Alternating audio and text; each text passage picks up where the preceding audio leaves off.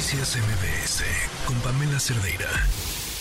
Continuando con este asunto que me parece gravísimo del presidente dando a conocer, dando a conocer el teléfono de una periodista en la mañanera diciendo al día siguiente que no fue un error, que lo hizo a propósito y que seguro daría a conocer datos sensibles de cualquiera que lastime su dignidad, por decirlo con algunas palabras.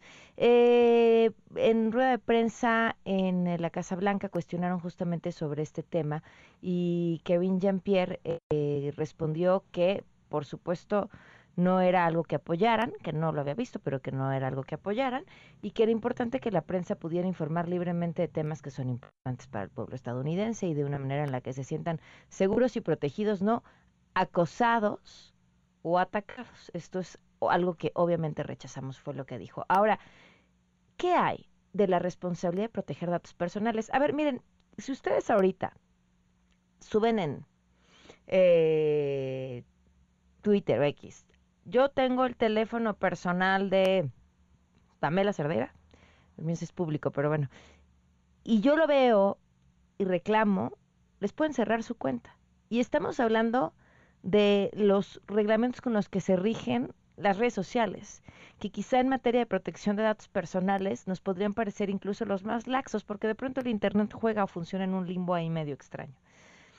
Pero ese dato, que por, por cierto además eh, tiene un término que se le conoce como doxeo, cuando tú revelas datos personales de otra persona, eh, es algo que se toman con muchísima seriedad, como si fuera la dirección de una persona o su teléfono, porque por supuesto que es un asunto de seguridad. Nos acompaña la comisionada del Instituto Nacional de Transparencia, Blanca Lilia Ibarra Cadena. Muchísimas gracias por acompañarnos. ¿Cómo estás? Muy buenas tardes. ¿Qué tal, Pamela? Muy buenas tardes a ti y a todo tu auditorio. ¿Qué decir sobre esto que sucedió ayer? ¿En, dónde, dónde, lo enmarcamos, tomando en cuenta que estamos hablando pues de, quien ocupa el puesto más importante en el país, el presidente? Mira, Pamela, como bien lo dices, eh, la ley de protección de datos personales no exime a autoridad alguna del nivel que sea a cumplir con lo mandatado y en esta Ley General de Protección de Datos Personales en posesión del sector público tiene que atenderse la debida protección.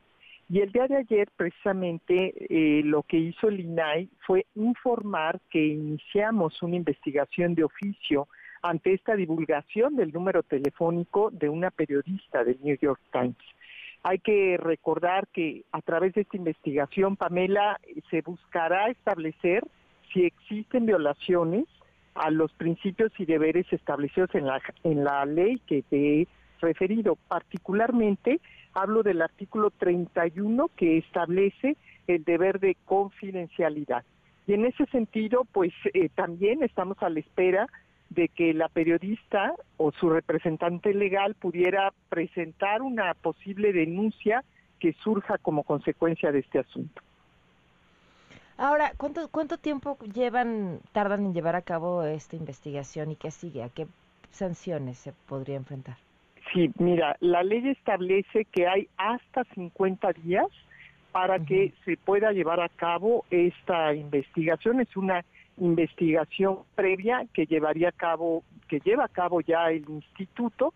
Y bueno, yo puedo decirte finalmente, por ejemplo, que eh, entre los incumplimientos a las obligaciones en materia de protección de datos personales se encuentra el dar tratamiento de manera intencional a los datos personales en contravención a esos principios y deberes que he citado de la Ley General de Protección de Datos, o bien no establecer las medidas de seguridad que permiten protegerlos contra su tratamiento no autorizado y desde luego el punto central al que te hacía referencia del artículo 31 que tiene que ver con la confidencialidad que se debe garantizar, la integridad y la disponibilidad, que son los términos que cita con precisión la ley. Claro, pero pero la pero la ley establece una sanción por violarlo. Sí, mira, en el proceso de verificación, que sería una siguiente etapa, digamos, eh, eh, podemos ordenar medidas cautelares. Por ejemplo, ya ha habido que bajen la mañanera de saque, ¿no? Porque ahí eh, siguen los datos. Claro, hemos pedido por ejemplo, en el caso de Loret, que se eliminara la parte donde se exhibía su RFC y las resoluciones de verificación concluyen con medidas para evitar eh, vulneraciones de datos y con vista al órgano interno de control. O sea que al final quien tendría que aplicar una sanción eh, tendría que ser el órgano interno de control. La sanción de los hechos, eh, de acuerdo a la ley, queda en manos del órgano interno de control, efectivamente, Pamela.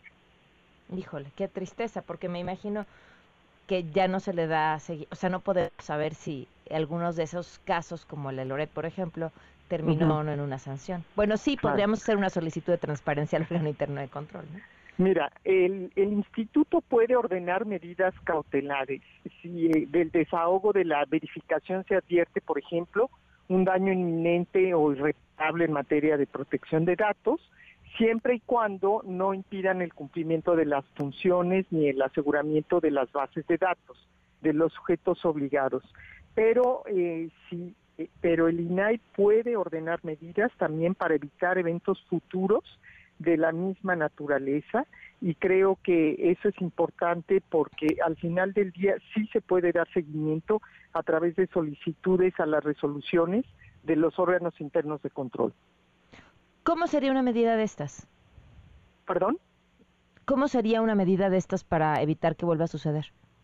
Bueno, mira, eh, hay distintas medidas que se deben implementar por parte de los sujetos obligados con relación a los principios y deberes incumplidos. Por ejemplo, la implementación de mecanismos para proteger datos personales, que se eliminen los datos de publicaciones oficiales, establecimientos eh, de políticas para el cumplimiento de esos principios, de los deberes y obligaciones de la Ley General de Protección de Datos, también la capacitación de las personas servidoras públicas en materia de datos personales y también se pueden eh, prever medidas de capacitación y controles para evitar que se filtre. Noticias MBS con Pamela Cerdeira.